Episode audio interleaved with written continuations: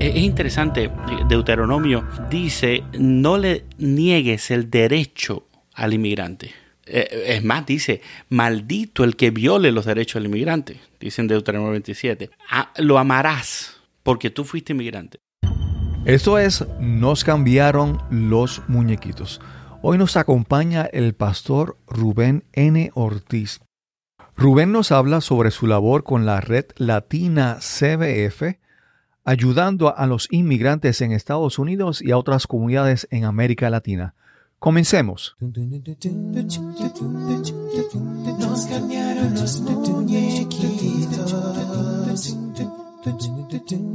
Mi nombre es Cristóbal Colón. Soy un comunicador, un bloguero, un podcaster. Y eso es, nos cambiaron los muñequitos, porque lo único constante en la vida es el cambio. Bienvenidos a Nos cambiaron los muñequitos. Gracias por acompañarnos en este episodio, el número 78. Y hoy conversamos con el pastor Rubén N. Ortiz. Rubén es el coordinador de la red latina CBF, Cooperative Baptist Fellowship. Además hablamos sobre la compasión, el servicio y los grandes misterios que debemos abrazar en nuestras vidas. Esperamos que disfrutes esta excelente y profunda conversación. Tanto en Nos cambiaron los muñequitos como en nuestra comunidad Podcasting Accomplices, usamos y recomendamos Lipsyn como alternativa para alojamiento de tu podcast y contenido de audio. Lipsyn es la red de podcast más grande del mundo, sirviendo a la comunidad del podcasting desde el 2004. Si deseas crear tu podcast, contáctanos en www.podcastingaccomplices.com. Y si estás ya en proceso de publicar tu podcast, queremos que aproveches esta oportunidad. Recibe un mes gratis en hosting o alojamiento en Lipsyn. Solo tienes que entrar el promo code o código de promoción Cristóbal al momento de registrarte. Recuerda, usa el código Cristóbal y recibe un mes gratis en Lipsyn. Y ahora continuamos con nuestra conversación para este episodio de Nos cambiaron los muñequitos. Saludos, bienvenidos a Nos cambiaron los muñequitos. Últimamente me ha tocado entrevistar personas que cuando, cuando hago preguntas, yo digo, wow, pero es que esta persona tiene una trayectoria impresionante. Eh, hoy vamos a hablar con una persona que también estudió comunicaciones y tiene una trayectoria en la radio y yo me siento de repente como un, como un novato. Eh, hoy hablamos con el reverendo Rubén Ortiz. Saludos Rubén, ¿cómo estás? ¿Qué tal, Cristóbal? Muy, muy, muy contento de estar ahí. Eh, nos cambiaron los muñequitos, porque a muchos nos los han cambiado. sí. Eh, Rubén es, es parte del grupo que conocí en Podcast Movement, allá en Orlando. Fue una experiencia extraordinaria.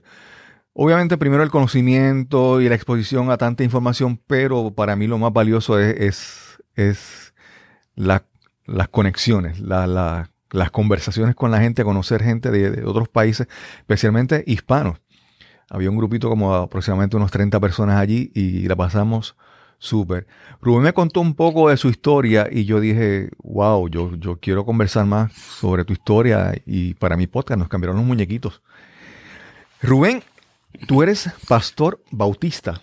Así es una de las cosas que hago y he hecho. ¿Por cuántos años llevas eh, con el en la vocación? Bueno, la vocación, eh, como bien tú lo defines, es un llamado. Es un poco a veces difícil entender cuándo fue que comenzó ese llamado y se empezó a desarrollar, pero si uno cuenta en realidad los puestos de trabajo que lo hicieron a uno tener el título de pastor, eh, estaríamos hablando sobre los 25 años aproximadamente. Aunque uno empezó mucho más joven, tengo que decirlo. bueno, yo puedo decirlo, tengo 47, estamos bien, ¿no? Eso, sí, sí, sí, sí. Está, joven, es, un niño, un niño. Así es. eh, Rubén, eh, hablan, vamos a hablar como, como siempre en el, en el, podcast. Nosotros queremos siempre poner en contexto el origen de cada persona, de dónde viene. Y quiero comenzar con tu historia, tu origen. Tú naciste en Santiago de Cuba. Así es, yo soy de la otra ala del pájaro, de, sí, de Cuba. Sí, a mí me sorprende porque tú tienes un, un, un acento que se ha ido como amoldando, maleable así, amoldando a, internacional. Sí, tiene que ver con eso que comentábamos de que a mí me han cambiado mucho los muñequitos y con eso también viene el amoldar un poco el lenguaje. Yo recuerdo estar en otro país tratando de ah, narrar fútbol en Sudamérica, en un estadio, y que llamaran por la microonda al grupo de, de la estación en la que yo trabajaba y dijeran, saquen al cubano que nadie lo entiende. Entonces, en algún momento tuve incluso que aprender a hablar como ecuatoriano o, si digamos, andino, ¿no? Y ah, me, me, fascina el tema de los acentos. A veces juego con ellos. Eh, el otro día me puse bravo porque una persona vino a mi casa y no le pude eh, descubrir de dónde era. Y estuvo como media hora y al final estaba yo molesto conmigo mismo. Después me tuve que hacer una sesión interior y dije, ¿por qué te molesta que alguien hable como le da la gana? Y tú no lo entiendas. Y es que la persona había vivido más de 40 años en los, Estados Unidos, pero era boliviano. ok, ok. A, mí me pasó hace, hace unos años que visité Cuba y, y alguna gente nos decía, ¿ustedes son de Oriente? Porque el, el acento de nosotros aparentemente es muy parecido a, las personas de Oriente en, Cuba. Bueno, acabas de decirlo, exactamente. Yo soy de Oriente, yo soy santiaguero y por eso, y además de eso, estoy felizmente casado con una puertorriqueña de Utuado, ah, lo cual me complementa, ¿no? Ok, ok.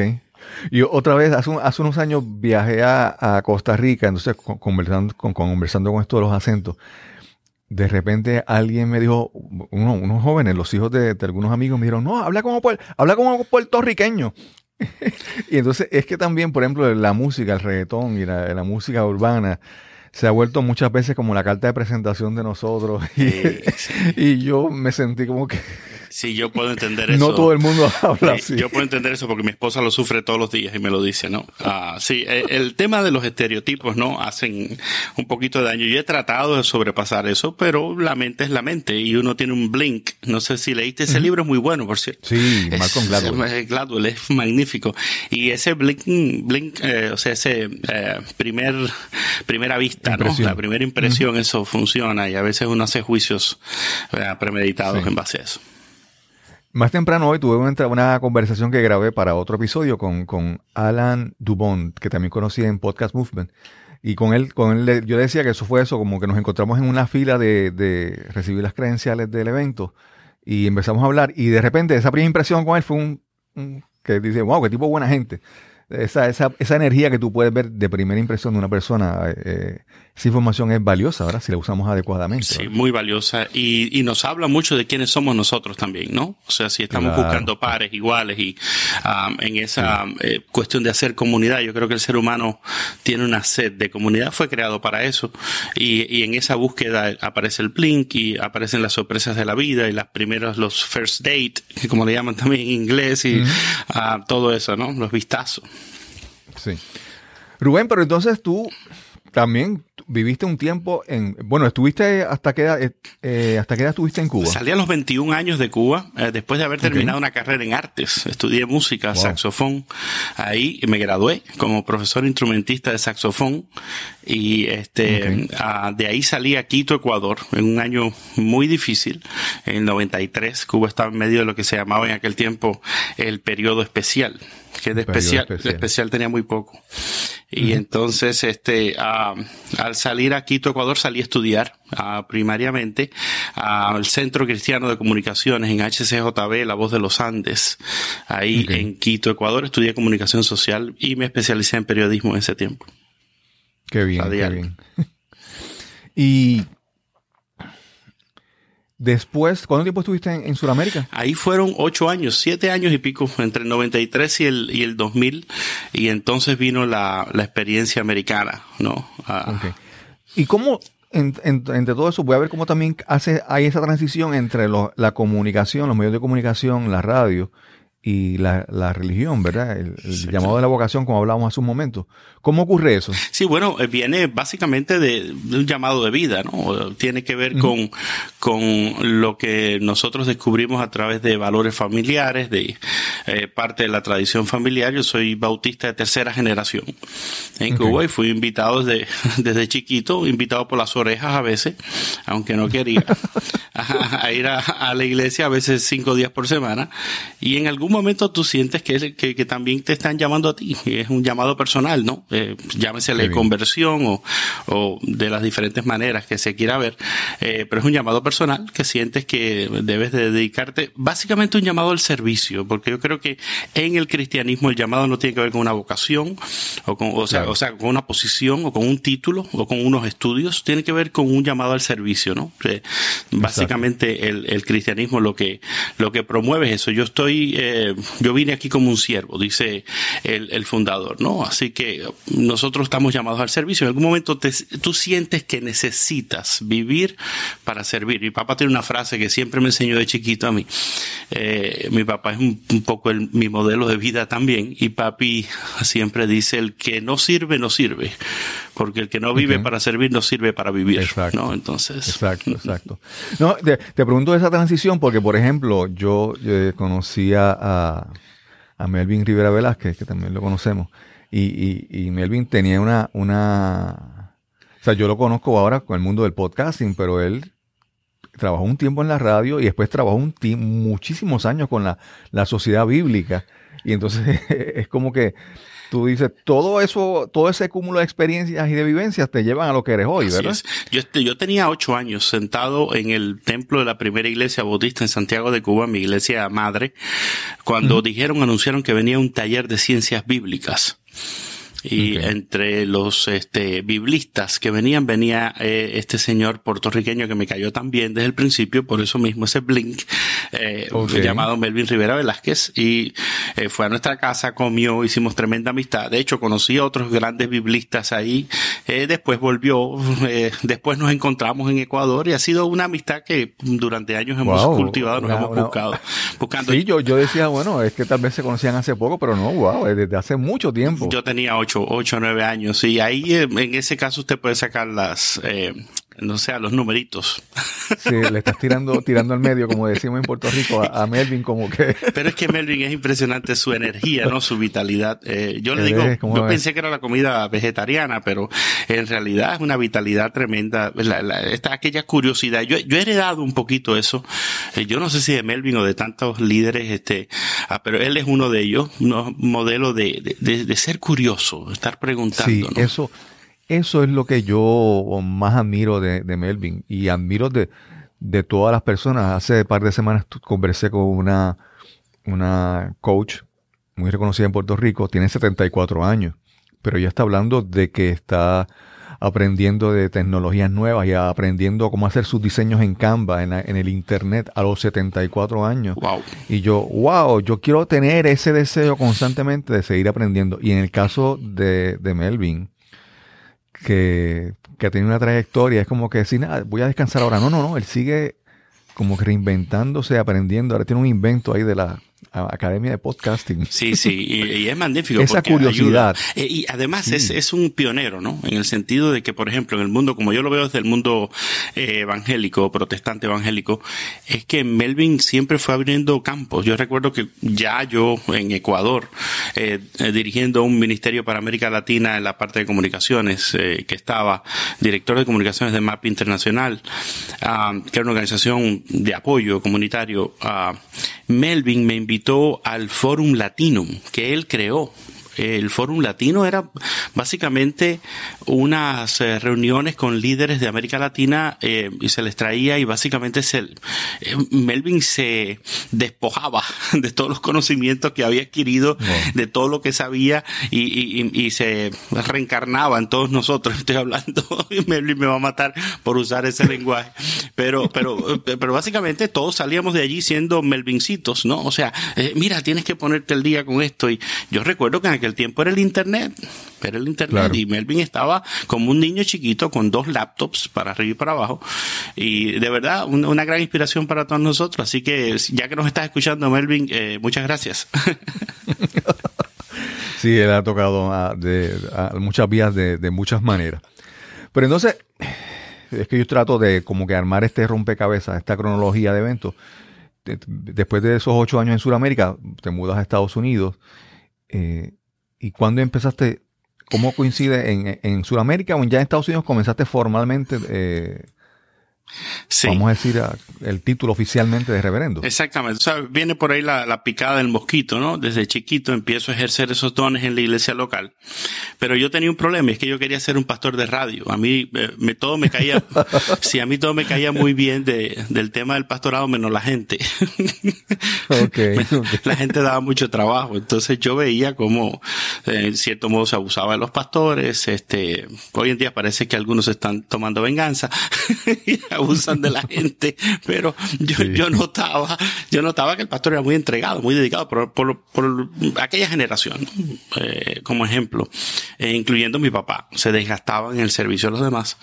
Y ya yo venía con eso, estudié comunicaciones, estando en Ecuador empecé a estudiar junto con los estudios de comunicaciones, como también era un instituto cristiano, estudiaba teología y se fue despertando cada vez más en mí el, el tema del, del servicio. A la misma vez, cuando termino, empiezo a trabajar en MAP Internacional, como decía, esa Medical Assistance Program, esa organización, y como director de comunicaciones para América Latina, y tengo un roce con una serie de teólogos, de gente de base, de gente que está trabajando con, en barrios pobres y eh, eh, organizaciones muy preciosas haciendo lindo trabajo, y encuentro mi, mi, mi lugar de servicio, ¿no?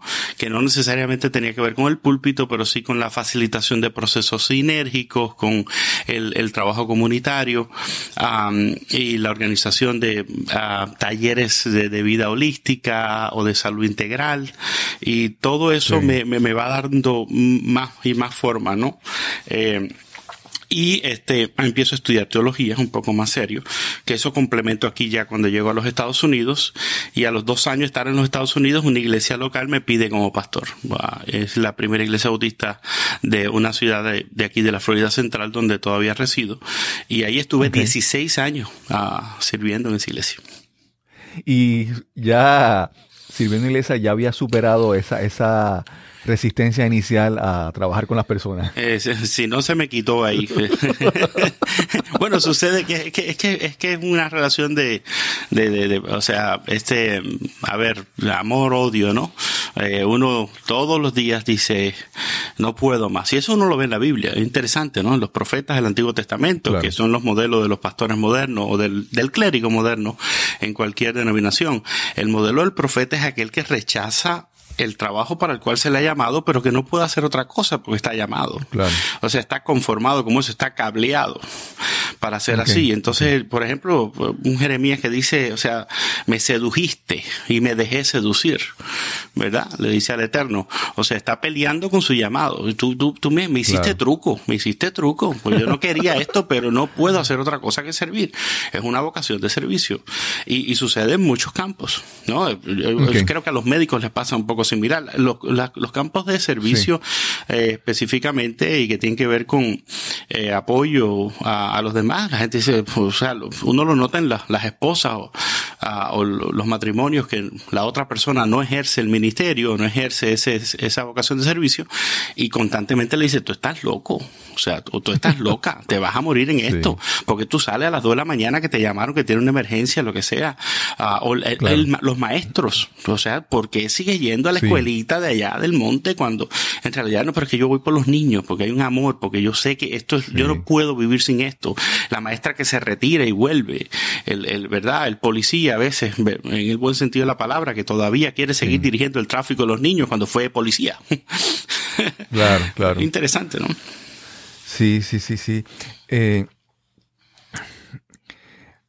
eh, recientemente yo he visto que eh, eres parte de un, una organización que se llama el, en inglés Cooperative Baptist, Baptist Fellowship español se llama, ¿cómo? El compañerismo bautista cooperativo. Compañerismo. Y ahí... No, lo, no, se había traducido hasta que yo llegué a la posición. había muchas traducciones, había gente que le decía la fraternidad bautista cooperativa, pero ah, bueno, al final decidimos, este, entre un grupito de gente, decir, vamos a llamarle compañerismo bautista cooperativo. sí, en estos, en estos tiempos de, de que es tan importante eh, todo esto de la identidad de género y si es... Eh, fraternidad o sororidad o cosas así, ¿verdad? Sí, el tema de los términos se ha puesto complicado. sí, sí. Y ahí comenzaste, ¿hace cuándo, cuándo llegaste a esta organización? yo llegué en el 2017, bueno, yo llegué oficialmente con la posición que tengo en el 2017, pero yo empecé a colaborar ya siendo pastor. Recordemos que es una, organización que incluye iglesias, eh, organizaciones y personas.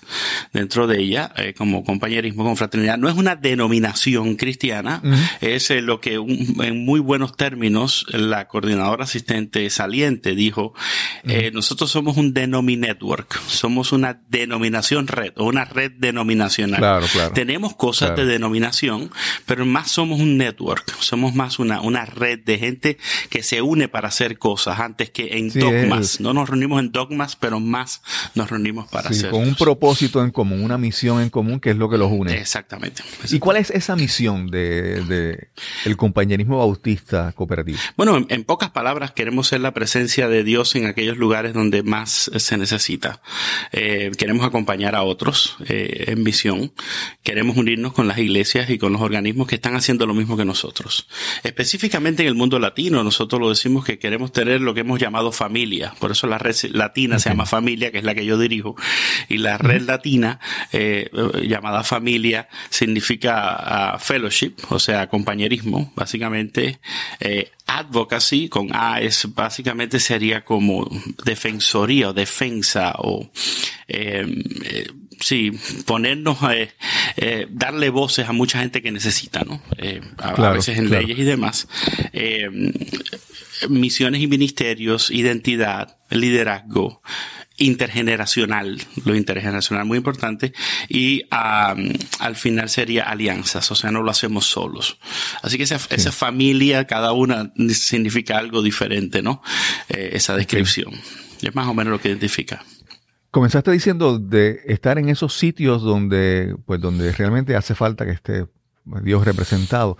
¿Qué son? Dime ejemplos de esos sitios que has tenido que trabajar, esos lugares. Bueno, eh, específicamente los Estados Unidos tienen mucho que ver con lugares donde ah, están llegando inmigrantes específicamente en el último tiempo. Muy todos conocemos desde el tema de las caravanas que ha sido un tema por año el tema de la frontera tan gigantesca que tenemos con, con México eh, y las crisis de Centroamérica.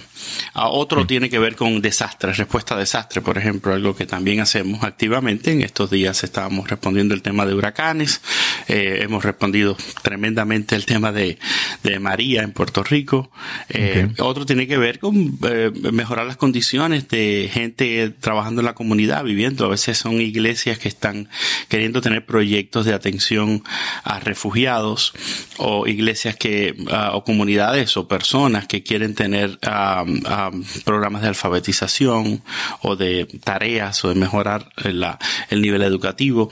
A veces tiene que ver con acceso a agua, eh, hay lugares donde se trabaja en, eso. Y hay un personal de campo que se encarga de eso y yo coordino que las iglesias latinas se involucren en ese tipo de trabajo que no lo habían, eh, no estaba tan organizado eh, como ahora se quiere hacer y estamos trabajando en eso en los últimos dos años. Pero hace desde el 90, desde el 2004 yo comencé a trabajar en conjunto con CBF ah, en algunos viajes a, veces al Caribe como es natural a Cuba y a presentarles además de el tema del desarrollo de la espiritualidad, ¿no? Nosotros probamos una, una formación espiritual que creemos que es eh, bien intencional con el tema de las disciplinas espirituales. Mm. Qué bien, qué bien. Déjame hacerte esta pregunta, obviamente yo pues tengo mi, mi opinión, pero yo quiero saber desde tu punto de vista. Algo, algo, algo que, que distingue estos tiempos es que antes tú pues, las fuentes de información, las fuentes de noticias eran muy pocas y tú creías o no creías lo que... Pero en estos tiempos del, de los fake news y de que aquel acusa que aquel lo que dice son noticias falsas y todo eso. Y una de las cosas que se habla es de, por ejemplo, de las, las caravanas y que las caravanas son una invasión y se ha hablado de una crisis nacional. Desde tu punto de vista, como tú, tú piensas que el problema es tan grande como, como lo describen algunas personas o como bueno, yo, yo he estado ahí y de, hecho a menudo este, tengo contacto con lo que ahí sucede, digamos que semanalmente, a veces es más de, un, de una vez por día, con gente que está trabajando en la zona. Y mm, si hay una crisis, es cierto que hay una crisis, hay, hubo una oleada grande, ha habido dos o tres oleadas grandes ahora hay una crisis provocada en parte también por las políticas del lado de acá, porque en otro tiempo todas esas personas eran, eran procesadas en un derecho que es internacional, que es el derecho al refugio. A mí, Cristóbal, a mí no me preocupa tanto la fake news como la falta de pensamiento crítico. Claro. Porque fake news siempre ha habido. En mi, en mi tiempo le llamábamos la bola del barrio. O sea, se formó una bola. se anda regando, andan regando una bola por ahí. Y a mí no me preocupa tanto las, eh, lo que puedan decir los medios de comunicación como la falta de el análisis de la realidad circundante a un tema que me parece grave en nuestra época.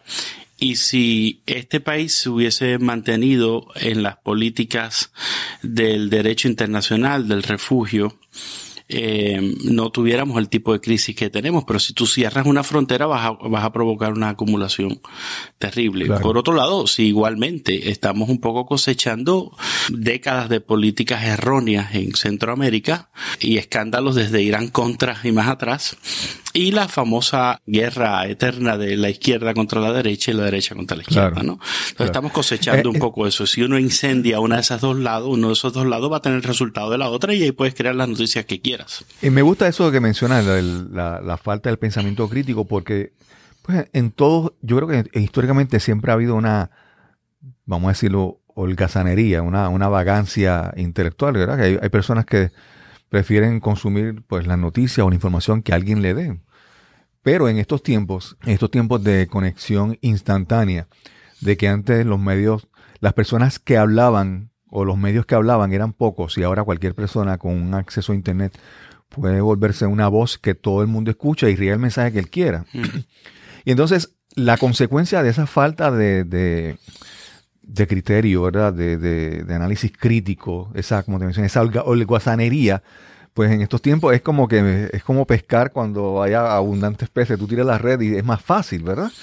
Y, y cómo pues, cómo trabajamos con, con hablar de que, mira, hay que mantenerse informado, pero buscar, creer, ¿sabes? buscar información, cuestionar, analizar, pensar, no, no quedarse sumisos creyendo todo lo que nos dicen, ¿verdad? Sí, hay, hay un profesor de, había un profesor en La Habana que decía, piensen que pensar no duele.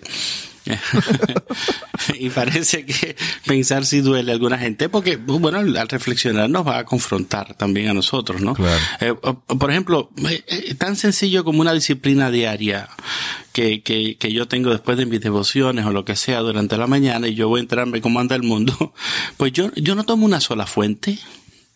Yo no tomo una sola fuente y hoy en día, y dentro de las iglesias yo puedo hablarlo porque lo conozco, uno puede saber qué cree la gente por el canal que tiene prendido.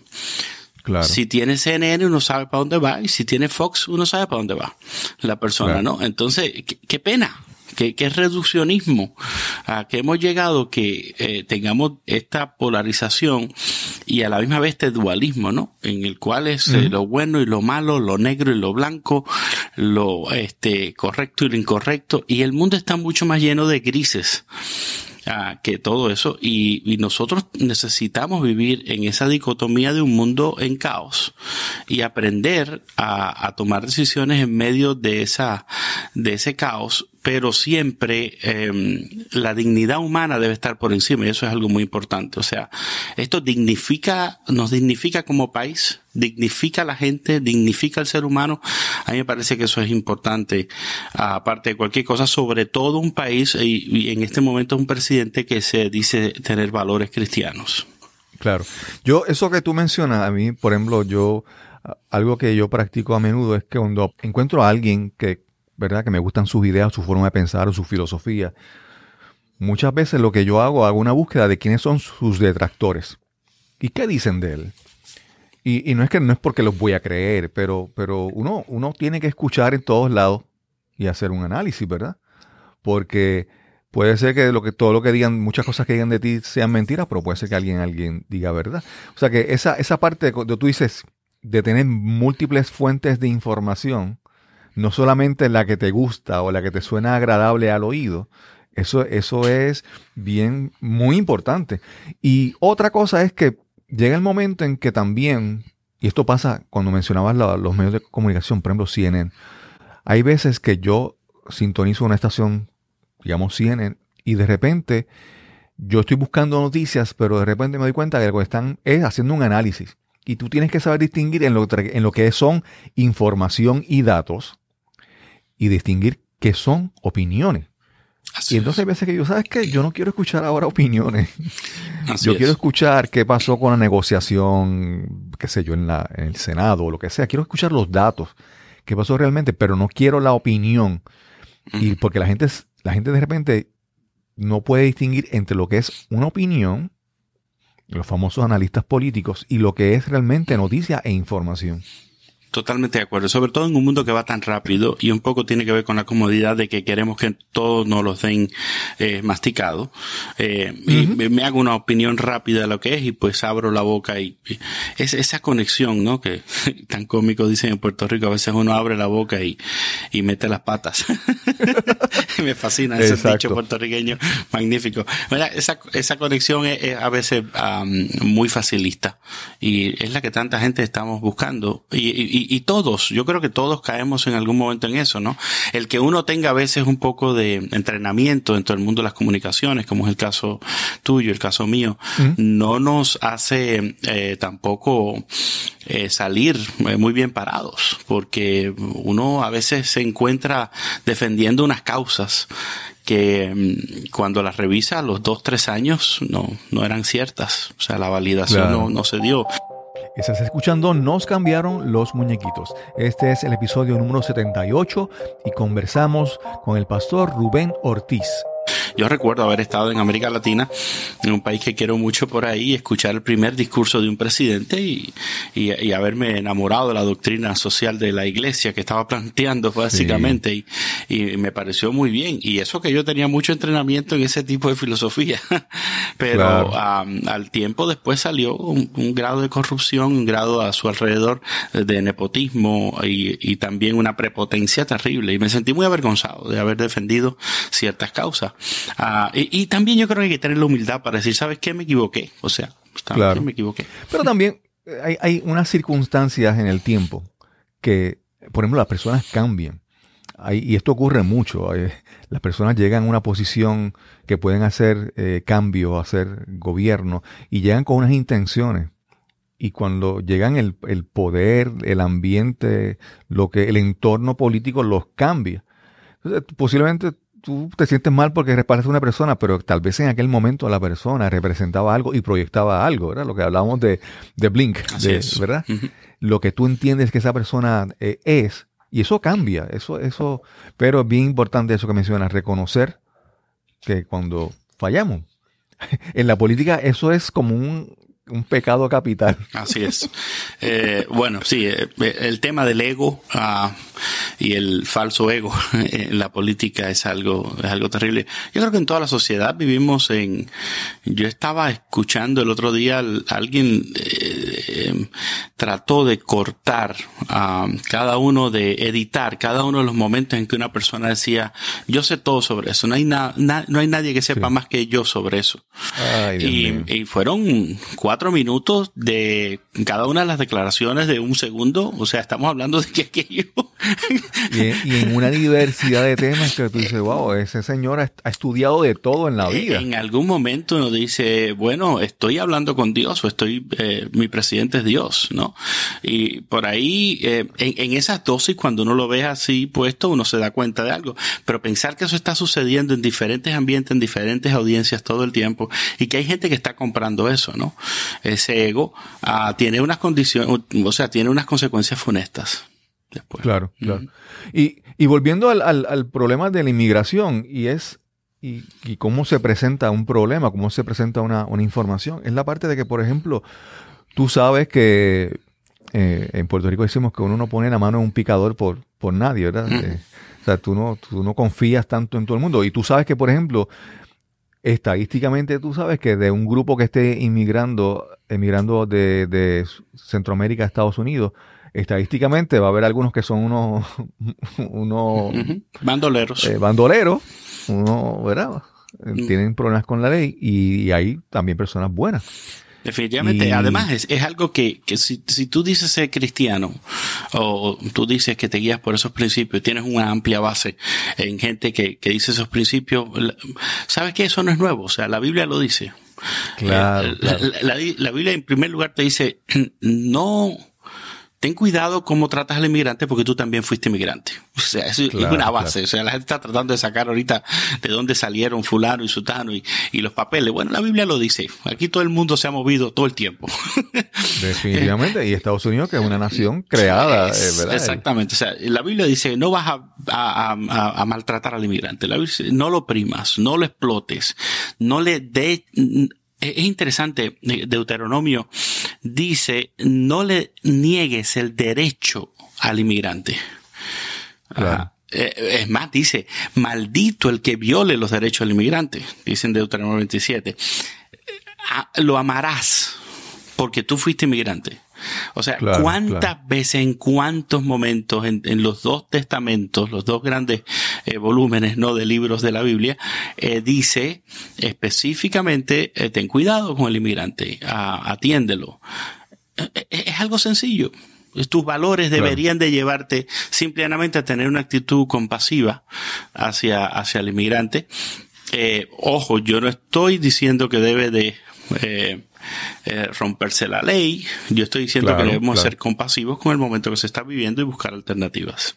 No, y te mencionaba esto de, de, de que estadísticamente hay dos, pero una cosa es decir que qué sé yo, digamos, por decir un número, digamos, 20% de las personas que, que emigran tengan algún, algún tipo de antecedente con la ley o algo, pero de ahí a decir que es una ola de rapists, de, de violadores, eh, ladrones, narcotraficantes y asesinos, ¿verdad?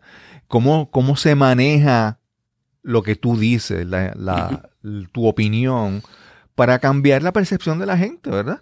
Sí. Y entonces eso, eso es lo más, lo más peligroso, con esa, con esa falta de criterio crítico que habíamos hablado al principio, de la gente de repente le entra esa holgazanería intelectual o espiritual, o como le quieras decir. Uh -huh y creen todo lo que alguien le dice.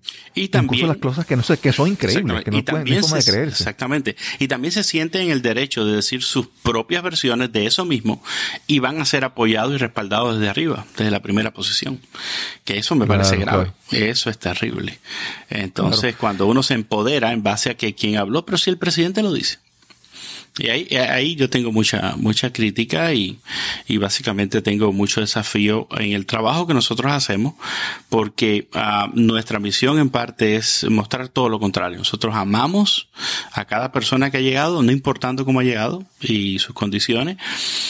Yo he conocido unos testimonios que son, que rompen el alma. Yo escuché a una señora hacernos la historia y después ella obtuvo su asilo político. Pues su historia era lo que se llama un miedo creíble y después eso se comprobó. Uh -huh. Y ella nos dijo que ella, a su esposo lo mataron, lo cocinaron y le dieron a comer a ella y a sus hijos en un país de oh, Centroamérica, wow. que no voy a mencionarlo. Y yo estuve, wow. yo estuve, Cristóbal, uh, dos, tres días para poder procesar eso. Wow. Eh, de yo conocí una persona que le obligaron a hacer sí. eso. Y, dice, y cuando eso pasó al otro día, yo cogí a mis dos uh, hijos que tenía acá y, los, y les dije, nos tenemos que ir. Y empezaron a caminar. Empezaron a caminar. ¿A dónde? A los Estados Unidos, que siempre ha dicho, y, y yo creo que en parte también ha cumplido, ha sido un, un un faro de luz para mucha gente en persecución y, eh, y con necesidad de, de cuidado. Y siempre lo hemos sido. Entonces, no podemos dejar de serlo. Eh, fíjate, eh, me diste esta historia justo en el momento en que estabas pensando en esta pregunta y pues, eh, yo quería...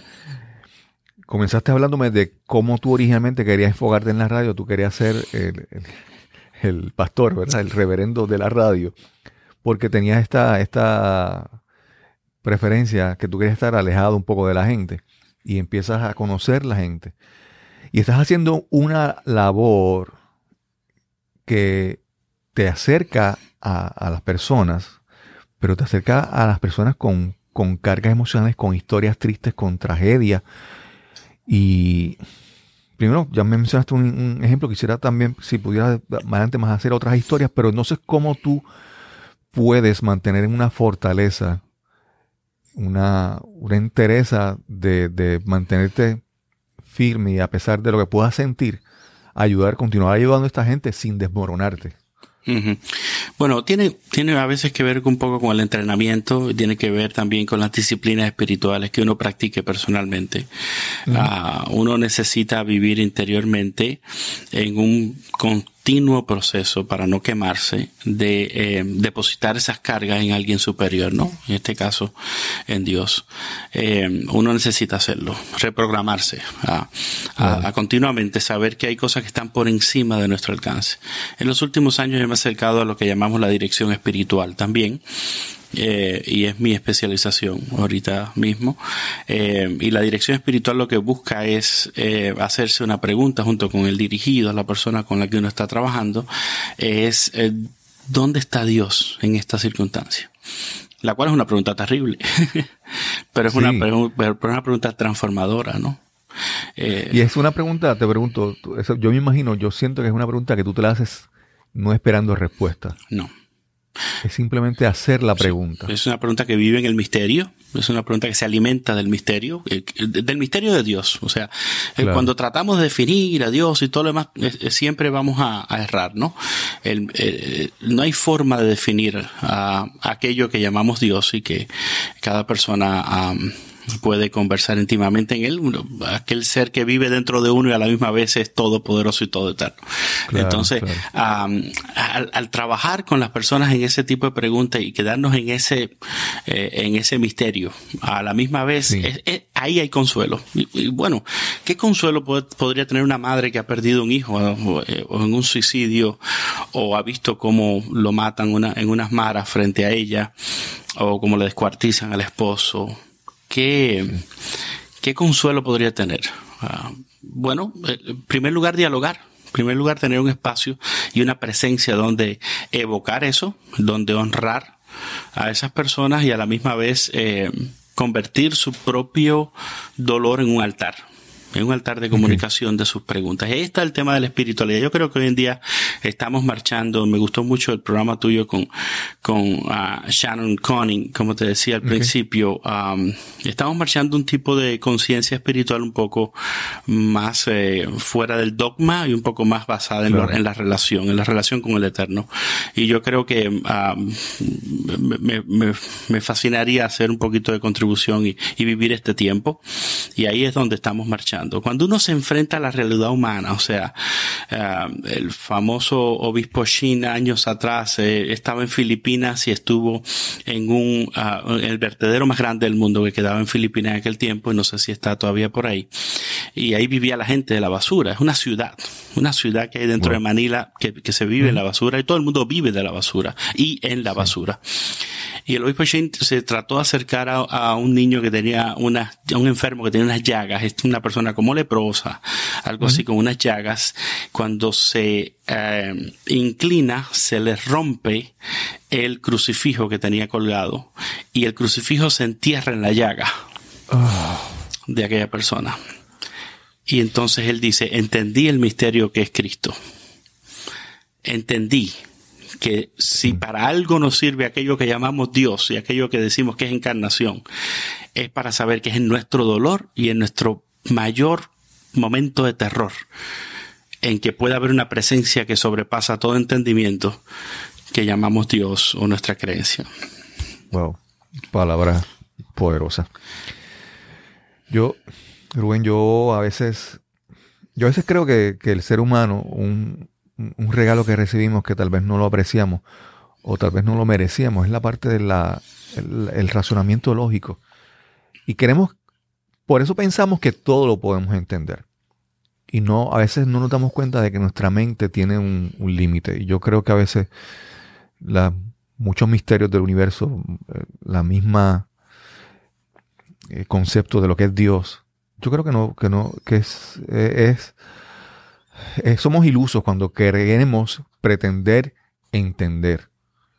Y, eso, eso que tú mencionas de la parte de tú pues, aceptar, abrazar el misterio, es, es poderoso, es poderoso y, yo a veces veo, por ejemplo, en estos momentos que hemos visto el, huracán Dorian como ha, atacado a, Bahamas y, las personas quieren entender y explicarlo en términos de si Dios es justo o no es justo, o si Dios hizo o permitió. Yo, yo, yo creo que eso es increíble que nosotros querramos entender o manifestar, pensar que Dios se va a comportar como nosotros nos comportamos con nuestras limitaciones, ya sea intelectuales, físicas y todo, ¿verdad? y, yo creo que esas cosas, yo creo que es mejor, como tú decías, eh, quedarse callado y no decir, mira, las cosas ocurren y pretender entender que si Dios permitió o no permitió, realmente no sé, no sé cómo. Así es. Es algo es increíble, es increíble. Aquello de que nos salvamos en la Florida, pero bueno, tú sabes, gracias a Dios que, no nos pegó. Y, ¿me entiendes? Pero, pero a Bahamas sí. Sí, sí, sí, sí, sí. Sí. Eh, yo, yo, creo que, que, tiene, que tiene mucho más que ver con ese abrazo del dolor, que tiene que ver con, con descubrir que hay, hay cosas que suceden en medio del sufrimiento humano que le dan incluso sentido a la vida. Y, cuando más, hay una, hay una preciosa eh, ilustración de un rabino eh, que se acerca a, los discípulos y le dice, a ver, ¿ustedes me podrían decir cuándo se acaba la noche y cuándo comienza el día? Y se acerca entonces uno de los discípulos y dice, bueno, cuando tú ves un animal así a distancia y tú puedes distinguir si es una cabra o un burro, Le dice el rabino, no. Viene otro discípulo y dice, bueno, cuando miras un árbol así a la distancia puedes distinguir si es de mango o si es de guayaba. Dice el rabino, no tampoco. Dice los discípulos, bueno, está bien, dinos, por fin. ¿Cuándo es que acaba la noche y comienza el día? Entonces el rabino los mira y les dice, bueno, cuando miras a un hombre al rostro, reconoces en él a tu hermano. Cuando miras a la cara de una mujer, reconoces en ella a tu hermana. Si no eres capaz de esto, entonces, sea la hora que sea, para ti, aún es de noche. Wow. Wow, poderoso. Eh, eh, todo este sufrimiento, este dolor, este, esta, esta oscuridad y claridad, porque a la misma vez tú tienes la tecnología y tienes la prosperidad como nunca antes. De hecho, interesante, Cristóbal, el otro día leía, estamos viviendo el tiempo que mayor paz consecutiva en años ha tenido la historia humana. Claro. Nunca antes habíamos tenido periodos de paz tan grandes en la historia humana. Sí, nosotros hablamos de que hay guerra y, la gente echa miedo con rumores de guerra, esto y lo otro. Pues sabe qué, déjeme decirle, nunca en la historia humana hubo tanta, tantos periodos de paz como la ha habido hasta ahora. O sea, hay logros, la medicina.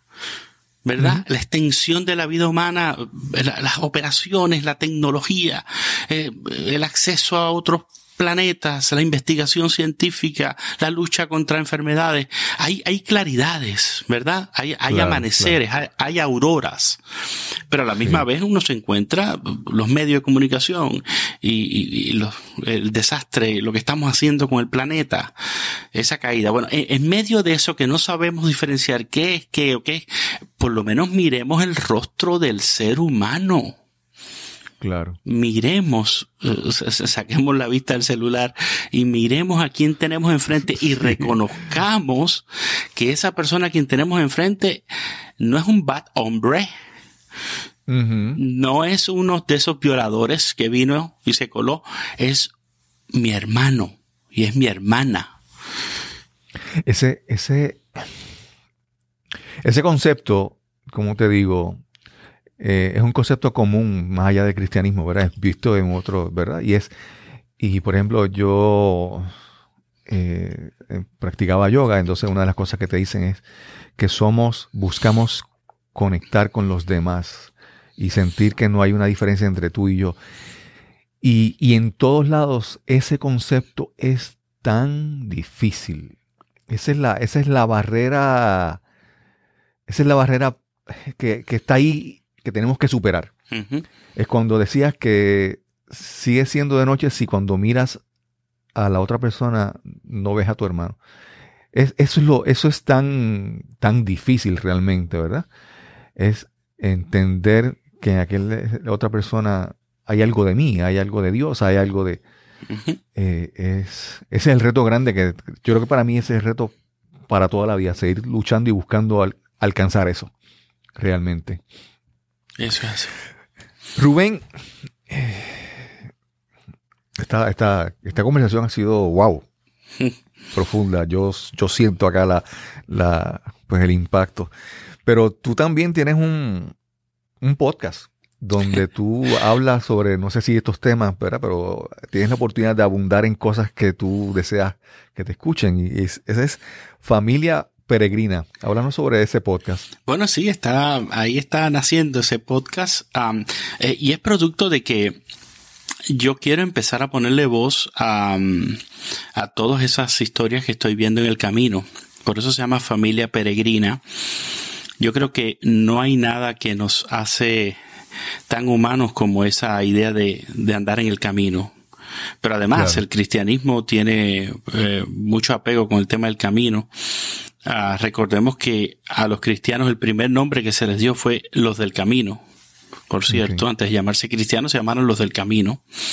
Eh, y eh, eh, el estar en constante movimiento, el estar apegado a ver qué sucede en mi movimiento y buscando nuevas condiciones y a la misma vez nuevos rostros, me hace empezar a cargar una grabadora y empezar ahora a cambiar de mochilas y prepararme para eh, sacar diferentes eh, a, la voz diferente darle voz a diferentes proyectos que están saliendo. Por ejemplo eh, una iglesia en Dallas que se decide abrir un espacio para ayudar a inmigrantes y crea el proyecto Ruth. Y ahí uno puede ir a recibir todo el eh, la atención sin unos, sin unos costos que un abogado podría cobrarme. Este, o los once diferentes eh, albergues de la iglesia del inmigrante que hay a, cada lado de la frontera que nosotros eh, también atendemos, el trabajo magnífico que está haciendo Fellowship Southwest en esa zona, um, dándole albergue, comida, um, y a la misma vez eh, idea de cómo es Estados Unidos. Alguna de esa gente ya le están hablando acerca de qué se va a encontrar cuando llegue acá. Este, si es que llega. Lo que está sucediendo con algunos eh, hermanos eh, coterráneos míos, cubanos, que llegaron a, eh, impresionante a Tijuana y empezaron a poner restaurantes en esa zona y ahora hay una pequeña Habana, le llaman, de Little, de Little Havana. Y hay, en, Tijuana. En Tijuana, en Tijuana porque no se quedaron quietos y empezaron con el tema de el cuentapropismo que traían. O sea, nosotros vamos a hacerlo por cuenta propia y, y, y algunos están diciendo, esta semana estamos atendiendo un grupo que hace artesanías. Empezaron a recibir pedidos y ya te digo que había pedidos por más de ciento y tantos dólares diarios, eh, haciendo artesanías en el otro lado de la frontera y algunos de ellos están diciendo, yo creo que ya no quiero ni siquiera emigrar, yo creo que ya llegué. Me quedo acá. cuando ven, cuando, cuando le decimos lo que, lo que vale sostener un, un albergue o una, o una casa, un mortgage, que se llama aquí en los Estados Unidos. Dice, sí. yo creo que una hipoteca, eh, el mejor me la pago en México, ¿no? Y están haciendo lo que hacían en Cuba. Este, o sea, e, esas historias que hay en el camino, eh, en América Latina y tantas. Eh, yo me quedé asombrado en visita el otro día a Bogotá porque atiendo parte de América Latina y en Bogotá encontramos a iglesias atendiendo inmigrantes colombianos, eh, venezolanos, iglesias colombianas atendiendo inmigrantes colombianos, eh, o sea, venezolanos. Y estos eh, hermanos colombianos están haciendo y dando más allá de sus fuerzas. Muchos de ellos no tienen suficiente ni para ellos mismos, pero están dando y están siendo tan y tan enriquecidos con las historias, con lo que nos cuentan. Es impresionante que Colombia ha recibido desde el 2014 cuatro millones de inmigrantes venezolanos y no ha hablado de hacer ningún muro en ningún lado. Claro, claro. ¿Verdad? Eh, y, eso no, eso no hace noticia. Eso yo no lo he visto en ninguna de las grandes dos que mencionábamos ahorita. Cuatro millones que recibe Colombia y pasan por su frontera y les atienden y les cuidan hermanos eh, latinoamericanos. Y esas historias hay que recopilarlas. Y de eso se trata un poco familia peregrina, no solamente tampoco del tema de, la inmigración, pero todo lo que nos atañe a, las iglesias, movimientos de base, movimientos comunitarios que sirven a gente en necesidad. Sí, hace, hace una semana, eh, poco antes del podcast movement, eh, un, escuché la noticia de un, de un pastor en Puerto Rico que estaba, había hecho, había recogido dinero y tenía una cantidad muy grande para, para ayudar en la frontera entre Colombia y Venezuela.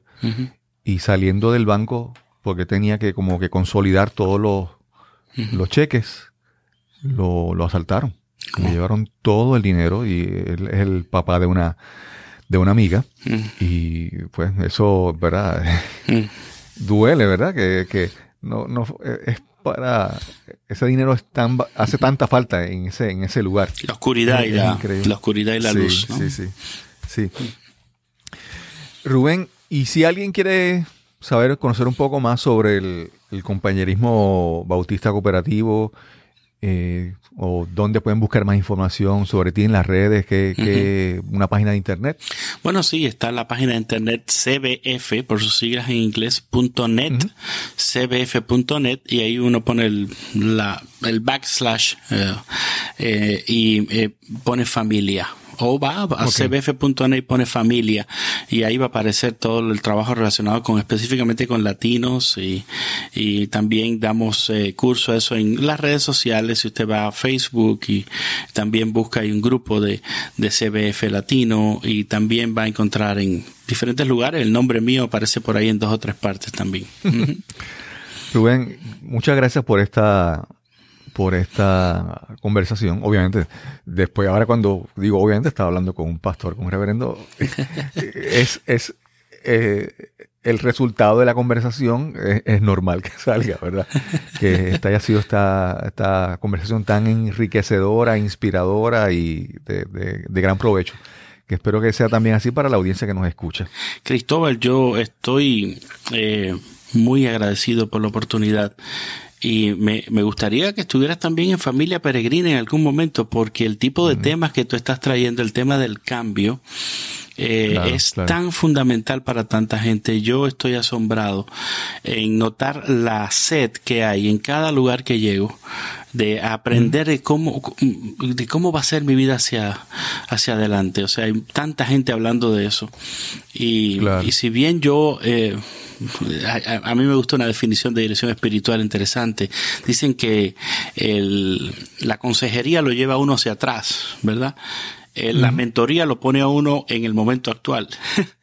el coaching lo lleva a uno hacia el frente. Y la dirección espiritual lo lleva a uno hacia arriba. me encanta, me encanta eso. Entonces, eh, eh. cuando uno tiene esa, eh, ha tenido esas experiencias, tanto en consejería, en mentoría, también en coaching, porque tengo ah, estudios también en coaching, una certificación básica, pero también está ahí. Y, hacia arriba, ¿no? O sea, cuando tenemos eso, y, a mí, a mí me, me fascina que este programa esté dándole voz a todas esas, esos movimientos que ayudan a la integralidad del ser humano que un siglo tan ah, demandante está exigiendo. Eh, y, tú lo estás haciendo y gracias de verdad. Lo, lo, he descubierto, como te digo, no hace mucho, pero he escuchado unos cuantos capítulos. Estoy muy, muy agradecido por el contenido que estás aportando. Gracias a ti y gracias a, a Dios que nos encontramos en Podcast Movement. Así es, así es. Y a Melvin. Fue por, por, por alguna razón. a Melvin, que le hemos, que le hemos oído. le echo una descarga aquí. Hemos calculado la edad que tiene y, si no nos da la calculadora. Sí, yo espero que después de esto nos diga qué mi próximo micrófono espera comprarse para que. bueno, Rubén, muchas gracias, de verdad, agradecido de todo corazón de esta gran conversación. Gracias a ti, Cristóbal. Y nos encontraremos entonces en el próximo episodio de Nos cambiaron los muñequitos. Hasta la próxima. No sé cuál fue tu impresión luego de esta conversación, pero para mí ha sido una de las conversaciones más profundas, interesantes e inspiradoras que he tenido en este podcast. Gracias al pastor Rubén Ortiz por compartir con nosotros sus experiencias, su conocimiento, su, su inspiración. Si te gustó este episodio, compártelo en las redes sociales y si deseas dejarnos algún comentario, me puedes escribir a info arroba cristobalcolón.net info y sin más que añadir nos encontraremos entonces en el próximo episodio de Nos cambiaron los muñequitos hasta la próxima este episodio es producido usando el programa Hindenburg Journalist Pro la música son las canciones Almost Please y Dreamer de Kevin MacLeod de Incompetech.com, licenciado bajo Creative Commons por atribución 3.0. Encuentras más información en las notas de este episodio.